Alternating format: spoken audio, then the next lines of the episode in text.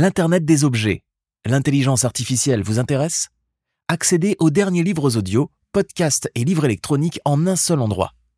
Trouvez votre source d'inspiration sur farnel.com/multimédia. Farnel, votre fournisseur de produits électroniques et industriels.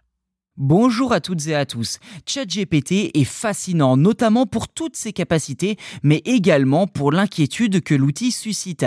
Les travailleurs redoutent principalement de voir leur emploi être remplacé par l'IA, un processus qui est d'ailleurs déjà en cours dans certains secteurs. De leur côté, les experts en cybersécurité mettent en garde contre les risques de détournement par des pirates qui ont rapidement publié de fausses versions de l'application contenant des logiciels malveillants.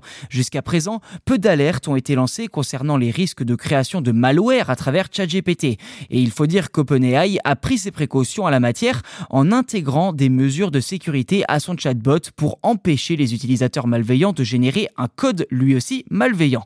Cependant, il semble que cela ne soit pas suffisant. En effet, plusieurs experts en cybersécurité ont démontré qu'il était possible de contourner ces restrictions. Pire encore, ces malwares générés par ChatGPT peuvent passer totalement inaperçus sur les machines infectées. Les experts en cybersécurité ont réussi à générer ce qu'on appelle du code polymorphique, c'est-à-dire un programme capable de se transformer pour rester constamment invisible.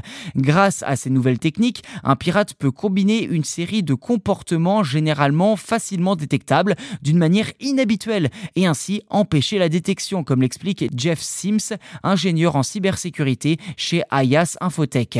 De son côté, CyberArk a découvert qu'il était possible d'utiliser ChatGPT pour injecter du code dans un processus déjà en cours, ce qui permet également de passer inaperçu aux principaux systèmes de sécurité.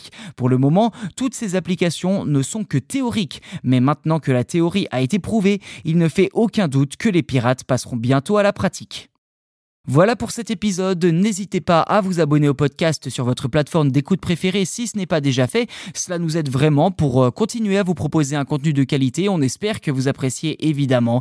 Et en tout cas, on vous dit à très vite pour un nouvel épisode.